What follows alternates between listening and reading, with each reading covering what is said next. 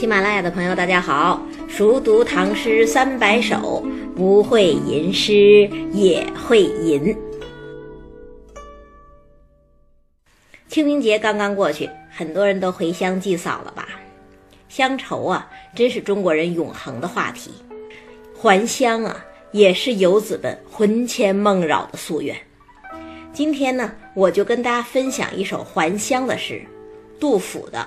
闻官军收河南河北，剑外忽传收蓟北，初闻涕泪满衣裳。却看妻子愁何在，漫卷诗书喜欲狂。白日放歌须纵酒，青春作伴好还乡。即从巴峡穿巫峡，便下襄阳向洛阳。大家都知道，杜甫号称诗圣，以苍生为念，忧国忧民。既然忧国忧民，就不免愁肠百结。感时花溅泪，恨别鸟惊心也罢，还是纨绔不饿死，如灌多误身也罢。反正他的诗里头啊，大部分都是感时伤势，所以才会那么沉郁顿挫。但是呢，这首《闻官军收河南河北》却号称是老杜生平第一首快诗。那这首诗畅快在哪儿呢？题目就畅快，题目是“闻官军收河南河北”呀。官军是什么军队呀？那是唐朝的政府军呐。河南河北是哪儿啊？河南河北当然是黄河的南北两岸。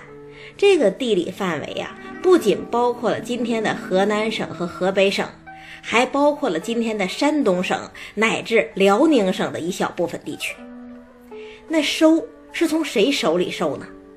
从安史叛军手里呀。公元七百五十五年，安史之乱爆发，整个唐朝的北方遭受战火涂炭，两京相继失守，百姓流离失所。杜甫一家不也辗转流落到四川吗？那到了七百六十二年，唐朝的政府军在洛阳附近打了一个大胜仗，收复河南，随即挺进黄河以北。七百六十三年。安史叛军的首领史思明的儿子史朝义自杀，手下将领纷纷投降，安史叛军的老巢河北归附了中央。至此，安史之乱宣告结束。所以呢，闻官军收河南河北这个题目虽然只有八个字。但背后却是从七百五十五到七百六十三年，整整八个年头的安史之乱战争史。八年战乱终于结束，唐朝终于挺过了这场劫难，社会的疮痍终于有望平复，漂泊的百姓终于可以回家。听到这个消息，杜甫能不畅快吗？因为有这样的历史背景，所以我们说这个诗题就畅快。那这样的畅快怎么写出来呢？先看首联吧。剑外忽传收蓟北，初闻涕泪满衣裳。剑外就是剑门关以南呐。安史之乱中，杜甫一家辗转流落到梓州，也就是今天四川省的三台。正是剑门关的西南方向，杜甫呢就是在这儿听说了官军收复河南河北的消息。那为什么这个消息是忽传呢？因为啊，安史之乱的结束不是官军积小胜为大胜，逐步推进，最后直捣黄龙，而是叛军内乱，史朝义自杀，手下将领投降的结果。换句话说。它带有一定的偶然性，因此就显得特别突然。这个局面像什么呢？其实有点像抗日战争。当时中国军队虽然进入了反攻，但是敌人依旧强大呀，离把强盗赶出的结局似乎还很远嘛。可是呢，由于国际局势的改变，苏联和美国参战，原子弹爆炸，日本决定投降，抗日战争一下子就结束了。比预期中要快很多，所以当时的老百姓也觉得突然。换言之，这不是一个大家心理准备都非常充足的好消息，而是有如春雷炸响，疏忽而至。这就是见外忽传收蓟北。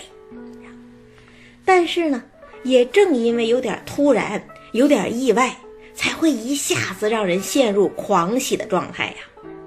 大家肯定都知道有一首著名的贺年歌曲，叫做《恭喜恭喜》啊。每条大街小巷，每个人的嘴里，见面第一句话就是恭喜恭喜啊。这其实是当年抗战胜利的歌曲呀，每个人见面都恭喜恭喜，这就是狂喜呀。可是呢，杜甫不写恭喜恭喜，他写什么？他写“初闻涕泪满衣裳”啊，什么叫“初闻涕泪满衣裳”？就是一听之后，马上泪如雨下，涕下沾襟呐。这首诗写的真丰富，真传神。胜利了，诗人是什么心情啊？这个心情太复杂了，不是简单的恭喜恭喜。听到好消息的第一时间，自然是喜悦激动。可是接着呢？接着一定会想到八年的颠沛流离呀，那又会悲从中来呀。可是呢，再想想，最难的日子终于要过去了，新的生活马上要开始了。这时候啊，人又会转悲为喜，而且喜不自胜。就这样百转千回、悲喜交加的心情，诗人只一句“初闻涕泪满衣裳”，这个形象描写，马上我们都看懂了，也都感受到这种喜悦了。这就是首联儿。那再看颔联儿，却看妻子愁何在，漫卷诗书喜欲狂。回过神来，诗人就要把这个好消息告诉几年来同甘共苦的妻子儿女了。可是呢，回头一看，还用说吗？妻子和儿女的脸上早已挂满了笑容。是啊，这个消息本来就是大家一起听到的呀，感情也是人所共有的呀。诗人既然狂喜，妻子和儿女怎么可能忧愁呢？几年来压在全家心头的愁云惨雾一扫而光，大家一块儿笑逐颜开。那亲人的喜悦又增加了诗人的喜悦。诗人怎么表达的呀？他是漫卷诗书喜欲狂。要知道，唐朝的书啊，还不是我们熟悉的线装书，它是卷轴装。看的时候呢，要像画卷一样展开，看完之后再卷起来，用丝带缠好，这才有利于保存。可是诗人既然狂喜，就没有办法那样把书好好的收拾起来了。他拿起平时珍重的诗书，胡乱就把它们卷成一卷儿，这还是以形写神呐。那问题是，他漫卷诗书是要干什么呀？看颈联儿吧，白日放歌须纵酒，青春作伴好还乡。漫卷诗书啊，这是在收拾行李，在打包啊。胜利了，诗人第一个想到的不是别的任何事情，而是要回家呀。怎么回呢？他要唱着歌回，他要喝着酒回，他要在铺天盖地的春色里自由自在的回。这就是白日放歌须纵酒，青春作伴好还乡啊！要知道，杜甫这一年已经五十二岁了，在古代呀，这已经是白头老翁了。但是呢，胜利的喜悦压倒一切，还乡的喜悦压倒一切，所以诗人也是老夫聊发少年狂，他要痛饮狂歌，他要不顾一切，他要让满目的春光作伴，快快的回到家乡去。你看“白日青春放歌纵酒”，这是何等明媚的词句，何等喜悦的心情啊！那当然，这句诗还有另外一个写法，叫做“白首放歌须纵酒”，对不对呢？其实也对啊，说自己已经是白头翁了，但还要放歌，还要纵酒，这也是一种喜悦的表达方式。而且呢，用白首对青春也工整。但是啊，我个人觉得，白首还是不如白日好。为什么呀？因为这里头的青春不是指人的青年时代，而是指万物生长的春天。诗人实际上是拿白日和春天相对，用自然景色的美好来衬托自己心情的美好。而一个摆手，它会顿时让人产生衰颓的感觉，就和诗的整体基调不符了。所以还是放歌纵酒，春日还乡。那诗到这儿已经是心快之极了，怎么收尾呢？看尾联吧，“即从巴峡穿巫峡，便下襄阳向洛阳。”这是在干什么呀？这是诗人在头脑里勾画的回乡路线呢。诗人身在何处？在梓州。诗人心在何处？在洛阳啊。杜甫出生在河南巩义，那是属于洛阳的。另外呢，诗人在洛阳有田庄，所以也算洛阳人。身在梓州，心飞洛阳，那怎么走呢？诗人在两句诗中连用了四个地名：巴峡和巫峡，这是两个峡；襄阳与洛阳，这是两个阳。既是句内对偶，又是两句对仗，真漂亮。那连续拿四个地名作诗，谁敢这么干呢？李白敢呐！李白的《峨眉山月歌》不是说吗？“峨眉山月半轮秋，影入平羌江水流。夜发清溪向三峡，思君不见下渝州。”你看，也是四个地名连用，真是说不尽的风流啊！问题呢？这四个地名还分在四句诗里，杜甫更厉害呀，四个地名就两句诗，这多难驾驭呀！可是他写的多流畅啊！这四个地名从四川到湖北，再从湖北到河南，彼此之间都有漫长的距离吧？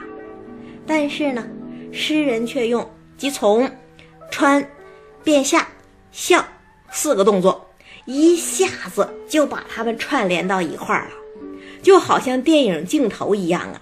一个个地方飞驰而过，有如大江放舟，平原走马，气势奔腾而又音韵铿锵，真是一首回乡狂想曲呀！